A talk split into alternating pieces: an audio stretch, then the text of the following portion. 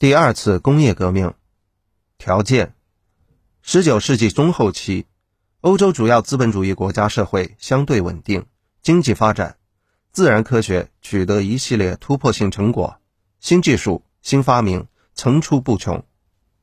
成果：电力技术的广泛开发和应用，人类进入电气时代，内燃机的创制和应用带来更便捷的动力，石油成为主要能源。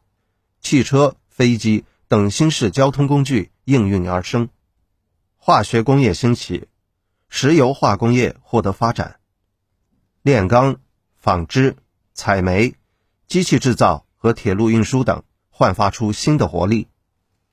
特点：科技作用突出。由于科学技术和生产紧密结合，以及近代科学理论的指导。第二次工业革命取得了更多更重要的成果，多国同时发生。第二次工业革命几乎在主要资本主义国家同时发生，范围广、规模大、进展更为迅速。知识点：资本主义世界市场的两层内涵：一、落后的殖民地半殖民地国家和地区的经济被先进的资本主义国家所控制，沦为经济附庸。为资本主义国家的经济发展提供原料产地、销售市场和投资场所。二、资本主义国家之间的经济联系和经济依赖性空前增强，贸易往来呈现出前所未有的繁荣景象。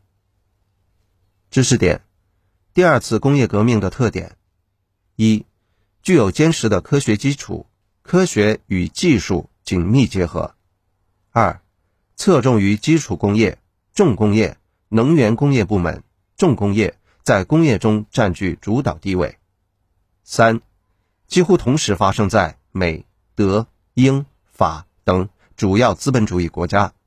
四，一些国家如俄国、日本，两次工业革命交叉进行。